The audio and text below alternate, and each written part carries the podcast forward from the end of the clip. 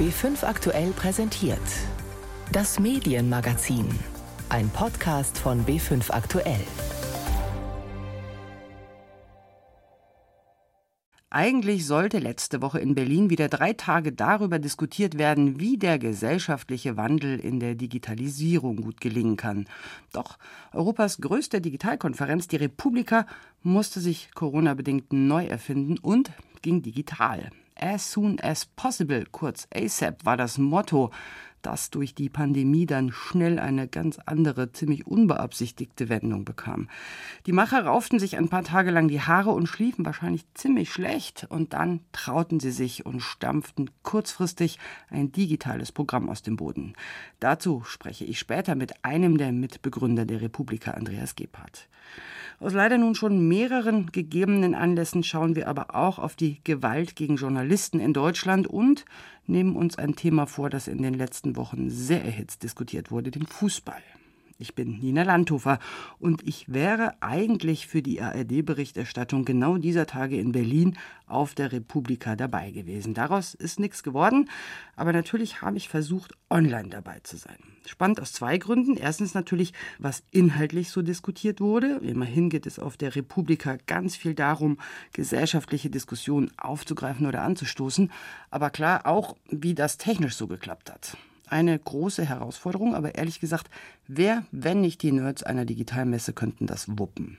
Ich zumindest war sehr neugierig, als ich mich Donnerstag in meinem Homeoffice um kurz vor halb zwölf vor meinen Computer gesetzt habe, denn da sollte es losgehen.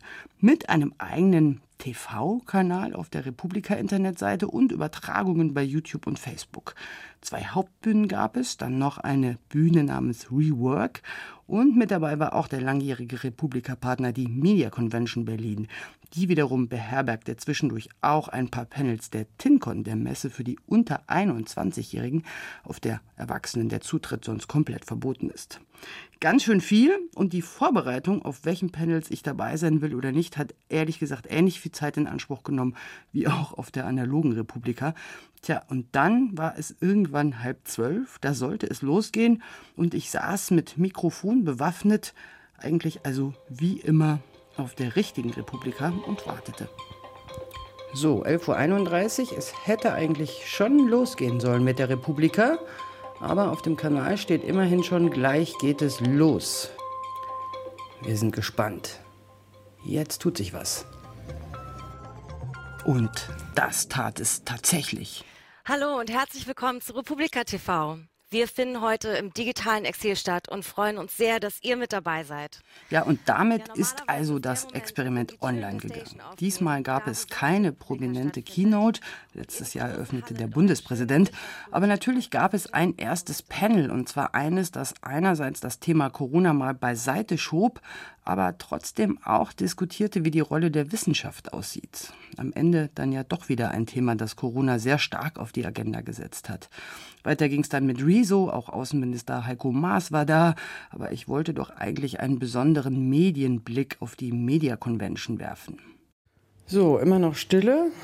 Ich habe irgendwo gelesen, dass kein Zugriff mehr möglich ist, egal mit welchem Browser. Also scheint alles doch ein bisschen überlastet. Deswegen switche ich mal auf Facebook um. Dass die alle systemrelevant sind und wir die für unser Überleben brauchen, dass ich das. So, das ist nämlich Heiko Maas, der da gerade redet. Aber den will ich eigentlich gar nicht. Ich will ja eigentlich zur Media Convention. Nicht immer war es einfach, da war mal zwischendurch alles down, aber dann fand man alles in einem doch immer Wege über den eigenen TV-Kanal, YouTube oder Facebook, wie man sein Panel dann wiederfinden konnte. Und ehrlich, auch auf der analogen Republika kommt man oft nicht mehr rein, wenn der Saal voll ist. Ganz besonders interessiert hat mich ein Panel zu Lokaljournalismus im Umbruch, weil das gerade in diesen Pandemiezeiten nochmal an Fahrt aufgenommen hat. In den letzten Wochen haben wir im Medienmagazin ja immer mal wieder darüber berichtet, dass es aktuell für viele Verlage wirklich an die Substanz geht. Leila Dogurel ist Juniorprofessorin für Medien am Institut für Publizistik der Uni Mainz und sie sagt, dass es sich sehr lohnt, über Lokaljournalismusförderung nachzudenken. Nicht nur wegen Corona, sondern auch, weil alle von strukturellen Änderungen betroffen sind. Und zwar meint sie aus einem ganz wichtigen Grund. Darüber hinaus und umso wichtiger haben lokale Medien aber gerade für die Herstellung lokaler Öffentlichkeiten und der Politikvermittlung auch eine demokratietheoretische Funktion, die es zu stärken und zu schützen gilt. Denn nur so, durch eine vielfältige Berichterstattung, sei das gewährleistet, besonders auch im lokalen oder regionalen Bereich. Damit die demokratietheoretische Funktion aber durch Förderung unterstützt wird, meint sie, sollte Förderung konkrete Institutionen Journalismus zugutekommen, weil auch die Forschung gezeigt hat, dass eine pauschale Förderung von Medienorganisationen, Verlagen oder Redaktionen zum Beispiel tatsächlich nicht in empirisch messbaren Leistungen münden kann. Fördermaßnahmen sollten deswegen spezifisch mit dem Ziel der Erhöhung und Verbesserung der journalistischen Leistung umgesetzt werden. Ja, und noch andere interessante Panels gab es auf der Media Convention. Da ging es zum Beispiel darum, ob Influencer politischer werden. Es gab aber auch einen großen Schwerpunkt zum Thema Falschnachrichten und wie man damit umgeht. Das war die letzten Jahre auch immer wieder ein Thema, ist aber gerade natürlich hochaktuell geworden. Müsste da mehr reguliert werden? Zugeschaltet war zum Beispiel die Leiterin der Abteilung Verbraucher und Jugendschutz von Google Deutschland, Sabine Frank, aber auch der Direktor der Landesmedienanstalt NRW, Tobias Schmidt, der erklärte, in welchen Fällen seiner Ansicht nach der Staat bei Falschnachrichten eingreifen muss. Und das ist eben auch ein interessanter Fall für die Abgrenzung zwischen Meinungsfreiheit und Schutz der Demokratie, dass man sagen muss, es spricht gar nichts dagegen, eine Meinung zu artikulieren. Und das können übrigens auch Meinungen sein, die uns nicht passen. So ist das halt in der Demokratie. Was aber nicht geht, ist, dass eine Meinung nicht als Meinung erkennbar ist, sondern dass sie daherkommt, als wäre sie eine saubere journalistische Recherche. Und in diesen Fällen ist es, glaube ich, nicht mehr nur eine Frage der Medienkompetenz, sondern in diesen Fällen ist es auch eine Frage eines Staates zu sagen, im Interesse einer stabilen Demokratie wollen wir das nicht. Wir wollen keine Destabilisierung des öffentlichen Kommunikationsraums. Und in diesen eng umgrenzten Fällen intervenieren wir. Die Macher haben aber eben auch versucht, Panels zu schaffen, wo man mitreden konnte. Die nannten sich Deep Dive. Ich fand es manchmal relativ schwierig, da reinzukommen. Wenn man das aber geschafft hatte, wurde es fand ich alles in allem recht gut genutzt, um mit den Panel-Teilnehmern nochmal ins Gespräch zu kommen und Nachfragen zu stellen. Tja, und am Ende, so gegen 22 Uhr, gab es noch eine Überraschung. Die Republika wird nämlich sonst immer durch ein Lied beendet. Ähnlich wie auf Parteitagen singen dann alle auf der großen Bühne. Dieses Jahr war es Bohemian Rhapsody. Und weil das ja nun digital schwierig war, konnte man im Vorfeld Videos schicken, die dann zu einer rührenden Audio-Video-Collage zusammengebastelt wurden.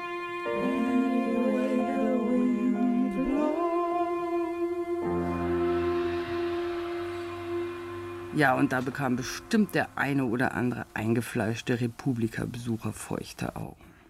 Tja, das war also die Premiere, die digitale. Und am Freitag habe ich telefonisch mit Andreas Gebhardt gesprochen, einem der Mitbegründer und Geschäftsführer der Republika. Letztes Jahr waren in den drei Tagen 25.000 Besucher da. Ich wollte zuerst von ihm wissen, wie viele es denn diesmal waren. Ja, das waren auch viele tausend. Ganz genau können wir es noch nicht sagen, weil wir so viele verschiedene Kanäle angeboten haben, dass wir das jetzt auswerten. Die Pandemie, die hat ja jetzt nur alle überrascht und überrollt. Sprich, das Team hatte ja eben gerade nicht so ein ganzes Jahr zur Vorbereitung, sondern eben für diese digitale Umsetzung nur ein paar Wochen. Wie ist denn das technisch angegangen worden? Welche Möglichkeiten wurden denn da angedacht und vielleicht auch wieder verworfen und nicht nur streamen oder auch Dialog ermöglichen und all diese Dinge? Wie hat es geklappt? Begonnen hat Diskurs im Team dazu natürlich, was ist denn der Kern der Republika? Das sind zwei Säulen. Das eine ist der Inhalt der digitalen Gesellschaft an einem Punkt im Jahr, im Mai, gebündelt zusammenzufassen in einer Art von Zeitgeistdokumentation, was passiert in den verschiedenen Bereichen. Das andere ist, dass die Akteurinnen und Akteure sich halt im Rahmen dieser Veranstaltung physisch treffen. Mehrere 10.000. Das können wir natürlich nicht abbilden digital, aber wir müssen trotzdem Möglichkeiten schaffen, dass die Leute auch miteinander in Dialog kommen können. Und das ist uns tatsächlich noch besser gelungen, als ich mir das erhoffen konnte. Natürlich alles nicht perfekt, das war ja ein Prototyp und auch eine Premiere. Und außerdem mussten wir natürlich gucken, welche Leute sind überhaupt verfügbar von dem Programm, was wir Mitte März ja für die Anfang Mai-Veranstaltung schon fertig hatten. Scherzeshalber habe ich dann immer gesagt, Kurzarbeit ist leider bei uns Doppelarbeit. Aber der Ritt hat sich wirklich gelohnt. Wo war denn sozusagen technisch das größte Problem? Also es gab eben diese mehreren Bühnen, dann gab es ja Media Convention noch, dann aber eben auch den sogenannten Hof, den es ja eben auf der echten, realen, analogen Republika auch gibt, wo man sich trifft. Und dann gab es ja auch diese Deep Dives, also das waren so mhm, genau. Fragerunden im kleineren Kreis. Also was war da so technisch die größte Herausforderung? Ich würde sagen, alles miteinander zu verbinden. Da gibt es halt auch kein einheitliches Tool. Klar, diese ganze Branche boomt jetzt in den letzten Monaten, Online-Conferencing und so weiter, aber eine fertige Lösung ist da im Moment noch nicht da. Und als wir entscheiden mussten, welche Techniken wir nehmen, haben wir uns quasi wie so ein Flickenteppich entschieden für insgesamt ja, ein halbes Dutzend verschiedene Kanäle, YouTube, hm. Facebook, Zoom und so weiter, noch ein paar andere und das miteinander dann wieder zusammenzubringen und auch die Leute darauf zu schulen, wie das funktioniert, das war sicherlich die größte Herausforderung. Hm, Zoom, glaube ich, deswegen, weil da am meisten reinpassen, ne? nicht weil es das datensicherste, ja. datensicherste Tool wäre. Zwischendurch ist ja, ja irgendwie alles ja. dann doch mal abgeschmiert, wenn ich das alles richtig mitbekommen habe. Also so auf keinem Wege, mit keinem Browser kann man auf die Seiten, ich zumindest nicht. Und das war das, was ich auf Twitter auch gelesen hatte. Was war denn da los? Ist der Server irgendwie down gewesen oder? Es waren einfach so viele Zugriffe. Auch das kann ich jetzt im Detail noch nicht. Das werden wir auch im Nachgang noch veröffentlichen, was genau da los war.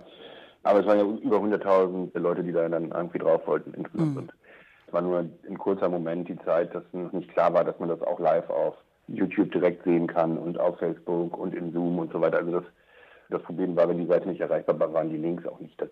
Aber das hat sich dann schnell im Netz rumgesprochen, sodass halt immer wirklich super viele Leute da waren. Und auch bei der Eröffnung waren fast, das war halt eigentlich ziemlich lustig, fast auf die Zahl genauso viele Leute im Saal wie sonst in Berlin bei der Eröffnung reinpassen. Alles in allem kann ja vielleicht auch Deutschland da mal ein bisschen digitalisierungstechnisch nachlegen, damit das in Zukunft besser möglich ist und nicht irgendwas abschmiert. Wie war es denn inhaltlich? Also das analoge Programm, da stand ja schon so mehr oder weniger. Musste das jetzt irgendwie so komplett umgestellt werden? Ja, an allen Stellen. Also einmal haben wir sonst erstmal ganz viele internationale Speaker, die uns besuchen die konnten natürlich nicht kommen. Klar war auch, dass die Sessionlänge in dem Format kürzer sein muss, weil die Aufmerksamkeit am Rechner eine andere ist. Plus natürlich auch zu gucken, wie sieht das dann preislich aus, wenn wir das organisieren. Also das Problem, was wir ja lange hatten und was immer noch nicht ganz gelöst ist, ist, dass ja eine Verantwortlichkeit für Verschiebungen oder Absagen von Großveranstaltungen sich ja auch permanent geändert haben da kann ich nur den Hut ziehen vor dem Team. Wir haben uns da in eine neue Branche reingebohrt innerhalb von sechs Wochen. Das war wirklich richtig geil. Und inwieweit hat Corona vielleicht dann auch nochmal Themen aufgeworfen oder vielleicht Probleme auch sichtbar gemacht, die vorher schon bestanden haben, die dann nochmal ins Programm mit reingenommen worden sind? Homeoffice war ja auch so ein großer Punkt. Ein ganzer Kanal, der sich mit den Perspektiven der Wirtschaft, der Mitarbeiter, vom Coworking über alles beschäftigt hat, das, was auch sehr, sehr gut angenommen worden ist. Und natürlich die ganzen Fragen von Apps, von Datenschutz, Verschwörungstheorie und also das wäre mich dagegen zu sagen, das war ein roter Faden. Klar, dass das Programm beeinflusst wurde. Ja, klar. Das waren sozusagen ja auch vorher immer schon die Themen auf der Republika, aber jetzt ja, natürlich hat es durch die Pandemie nochmal einen ganz anderen Spin bekommen. Ne? Nächstes ja. Jahr, sagte Markus Beckedahl, will er alle wiedersehen und ich glaube, da sind sich auch alle einig, dass sie wieder eine echte Republika wollen. Aber was wird denn digital bleiben? Wird es zusätzlich vielleicht eine parallele digitale Republika geben? Wir werden das uns jetzt angucken. Das ist zwar so eine Politikerantwort, aber ähm, ist halt so. Erstmal die Informationen zusammentragen und jetzt einige Wochen nochmal auswerten und auch das Feedback von allen Besucherinnen da zusammentragen und und und. Dass wir den Prototypen Prototypen genannt haben, heißt natürlich auch schon, dass wir entweder gucken, okay, ein Prototyp ist marktfähig oder er ist es nicht. Und da will ich jetzt mal sehr vorsichtig sagen, dass das halt schon ein geglücktes Prototypenformat gewesen ist. Wir haben auf jeden Fall irre Spaß gehabt jetzt auf der Republika Remote. Und auch mit diesen nerdigen Rumspielen mit Technik, das hat dem Team auch sehr getaugt und gezeigt, dass wir uns da auch mit digitalen Formaten vorwagen können, obwohl wir eigentlich ja dieses digitale Event mal gegründet haben, um uns im physischen Raum zu treffen. Die Digitalkonferenz, die ins Digitale geht, klingt absurd, genau, es war andersrum gedacht, aber es hat gar nicht so schlecht funktioniert und mit Spaß offensichtlich beim Team auch dabei. Andreas Gebert war das, einer der Mitbegründer und Geschäftsführer der Republika, die es dann nächstes Jahr as soon as possible wiedergeben wird. Vielen Dank. Ja, ich danke auch. Aber ich fand schon, dass es sehr geglückt ist. Drei Angriffe auf Kamerateams innerhalb einer Woche. Die Opfer, ein Team der ZDF Heute Show, eine junge freie Kameraassistentin und ein Team der ARD. Drei Angriffe, die eines gemeinsam haben. Sie fanden am Rande einer Demonstration gegen die Pandemiemaßnahmen statt, auf denen sich eine seltsame Mischung aus rechten AfD-Lern, linksradikalen Esoterikern oder Impfgegnern vermischen. Nimmt die Gewalt gegen Journalisten zu und sind Demos besonders gefährlich? Christian Ort berichtet. BR-Reporter Jonas Miller erinnert sich noch genau an den letzten Angriff auf ihn. Es ist Mai 2016. Der 31-Jährige berichtet von einer Kundgebung der AfD in Nürnberg. Dann geht alles sehr schnell. Wie aus dem Nichts kam dann ein Anhänger von Pegida bzw. der AfD auf mich zu und hat mir dann relativ unvermittelt einen Kopfstoß verpasst. Ich bin dann erstmal zu Boden gesackt und dann schon einen ziemlichen Schmerz auch wahrgenommen. Ich bin es auch gewohnt, beleidigt zu werden und teilweise auch bespuckt zu werden. Aber dass jemand jetzt direkt auf mich zukommt, obwohl ganz viel Polizei in der Nähe ist, in unmittelbarer Nähe, das war äh, schon eine höchst beunruhigende Situation. Immerhin, der Angreifer wird gefasst und verurteilt zu einer Bewährungs- und einer Geldstrafe. Angriffe auf Journalisten, das Thema ist brandaktuell. Allein in den vergangenen Tagen sind drei Vorfälle bekannt geworden. Berlin, 1. Mai. Angriff auf ein Kamerateam der ZDF Heute Show.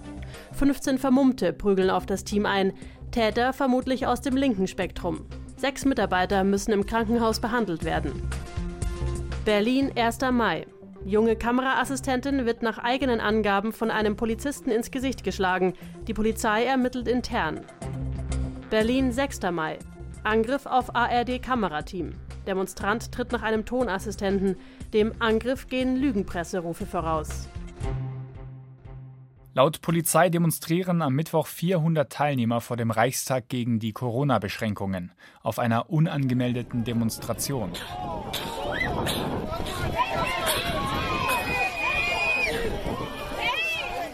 Ein Demonstrant schert aus, tritt nach einem Tontechniker, erwischt dabei nur die Mikrofonangel.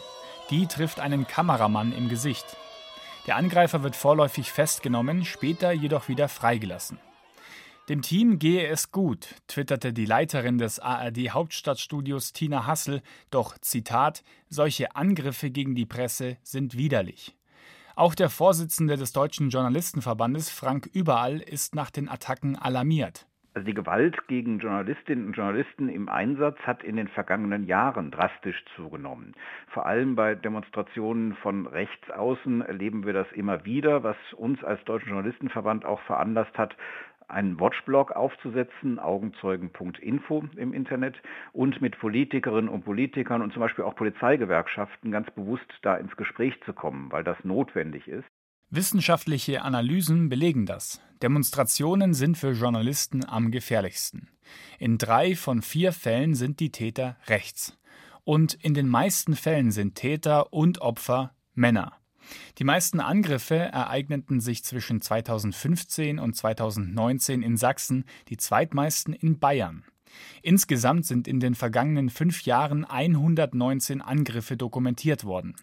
So die Ergebnisse einer Studie des European Center for Press and Media Freedom.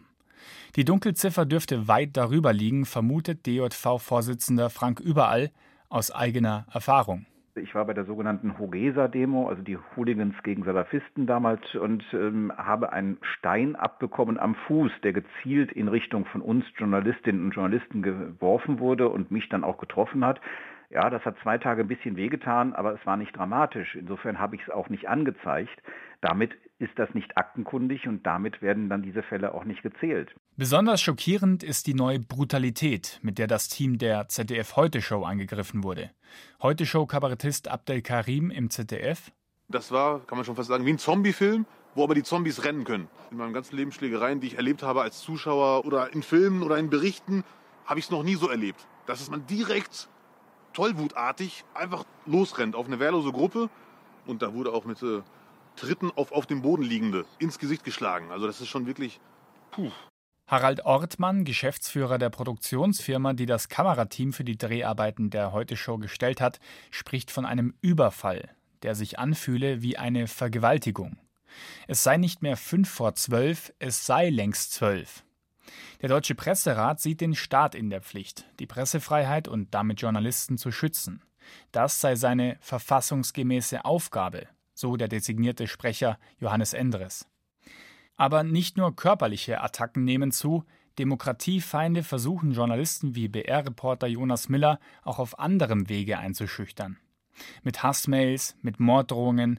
Einmal haben mutmaßlich Rechtsextreme sein Auto angezündet. Und an meinem Wohnort wurden Graffitis und Schmierereien ähm, hingesprüht. Da hieß es dann zum Beispiel Jonas bald Hausbesuch oder Miller du Fotze. Und das sollte natürlich ganz eindeutig zeigen, sie wissen, wo ich wohne und soll mir natürlich ein unangenehmes Gefühl bescheren, denn es kann natürlich sein, dass ich irgendwann mal nach Hause komme und diese Personen stehen dann vor der Tür.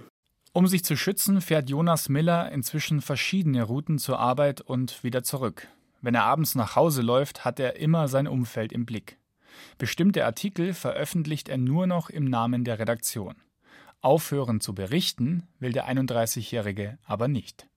Gott sei Dank. Christian Ort war das über die zunehmende Gewalt gegen Journalisten in Deutschland. Was die letzten Wochen extrem die Gemüter erhitzt hat, dürfen Fußballspiele wieder stattfinden? Und wenn ja, wie?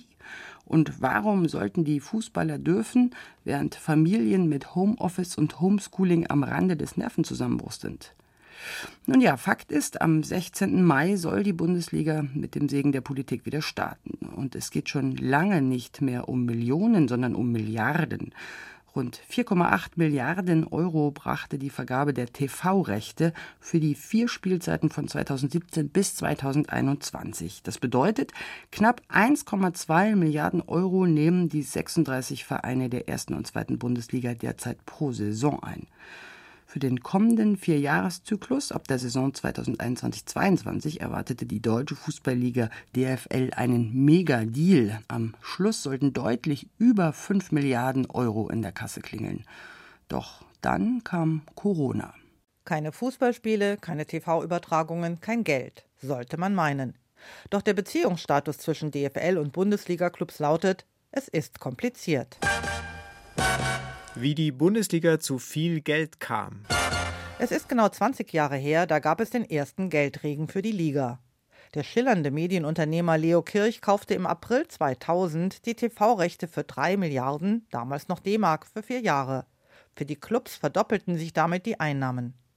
Fußball wurde in Deutschland erstmals live im Pay-TV übertragen. Der neue Bezahlsender hieß Premiere. Und Kirch ging zwei Jahre später pleite. Nicht nur, aber auch wegen der teuren Fußballrechte.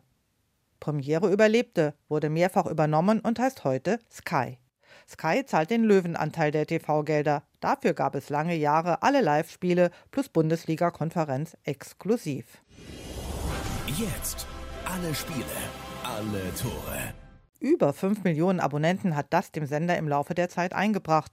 Wer ein Sky-Abo hat, hat auch Freunde wenn sie nicht in die Fußballkneipe nebenan mit Großbildleinwand gehen. Die ARD Sportschau und das ZDF Sportstudio mussten sich mit der Nachverwertung zufrieden geben. Wie das Pay-TV-Monopol von Sky zu bröckeln beginnt. Neue Player traten auf 2016 bei den Verhandlungen für den aktuellen Vierjahreszeitraum. Das Kartellamt verbot die Vergabe der Pay-TV-Rechte an nur einen Anbieter. Den Zuschlag für einen Teil der Spiele bekam, neben Sky, daher Eurosport, das später an den Streaming-Anbieter The Zone sublizenzierte. Weil die Konkurrenten die Preise in die Höhe trieben, haben sich für die DFL die Einnahmen für die Jahre 2017 bis 2021 noch einmal fast verdoppelt. Dadurch, so sagt der Kommunikationswissenschaftler Michael Schaffrath von der TU München, kam es zu zwei gravierenden Veränderungen. Man könnte auch sagen, aus Sicht der Fans sind es nicht nur Veränderungen gewesen, sondern eher veritable Verschlechterungen. Zum einen musste man ein zweites Abo abschließen, weil man ja jetzt Spiele nicht nur bei Sky live gucken konnte, sondern auf Eurosport respektive Dazon ausweichen musste. Und der zweite Nachteil ist die Zerstückelung, die Zersplitterung des Bundesligaspieltages mit mehr Anstoßzeiten, um die Spiele refinanzierbar zu machen für die Sender. Aber das kann natürlich den Fans auch nicht geschmeckt haben und viele von ihnen reagieren jetzt in der zwangsweisen Spielpause. Beide Sender geben zwar keine Zahlen heraus, aber sie werden mit Kündigungen geflutet. Wobei es The Zone heftiger trifft, wenn man da monatlich aus seinem Vertrag aussteigen kann. Wie die Corona-Krise unsichere Geldströme aktiviert. Als Corona Mitte März den Fußball stoppte, war gerade die vierte Tranche der TV-Gelder für die laufende Bundesliga-Saison fällig. Und eine Reihe von Clubs sind darauf offensichtlich angewiesen. Sie haben trotz Millioneneinnahmen nicht genug Rücklagen, um ein paar Wochen zu überbrücken. Sky und die anderen Rechteinhaber ließen sich auf einen Deal ein. Sie haben Vorauszahlungen geleistet, in der Annahme und Hoffnung, dass der Ligabetrieb wieder aufgenommen wird. Der dickste Brocken kam von Sky, angeblich 250 Millionen Euro, kleinere Summen von ARD und ZDF für audiovisuelle Rechte. Nur einer hat sich geweigert, Eurosport, und damit ist auch Sublizenznehmer The Zone raus. Angeblich geht es nur um 10 bis 20 Millionen Euro, aber Eurosport steckt in Schwierigkeiten, denn auch andere Ligen pausieren und die Olympischen Spiele in Japan, an denen der Sender wesentliche Rechte hält, wurden verschoben. Der Druck, den Spielbetrieb wieder aufzunehmen, ist also riesig. Denn die Clubs müssten die Abschlagzahlungen von Sky und Co. zurückzahlen. Und umgekehrt gilt, ohne die wahre Fußball haben die Bezahlsender zu wenig zu bieten. Wie es mit den Bundesligarechten weitergehen könnte.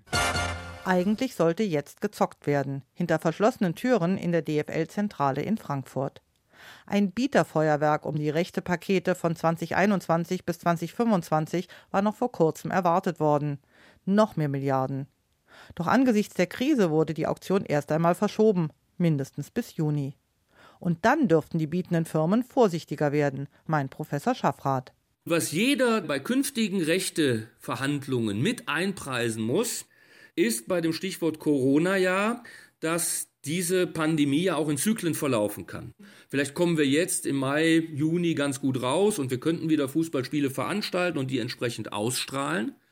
Aber was machen wir denn, wenn im Oktober, November die Pandemie wieder neu aufflackert? Und diesen potenziellen Corona-Rückfall, diese Gefahr muss man, wenn man da um Fußballrechte jetzt mitbieten will, zumindest antizipieren, wenn man das einigermaßen vernünftig betreiben will.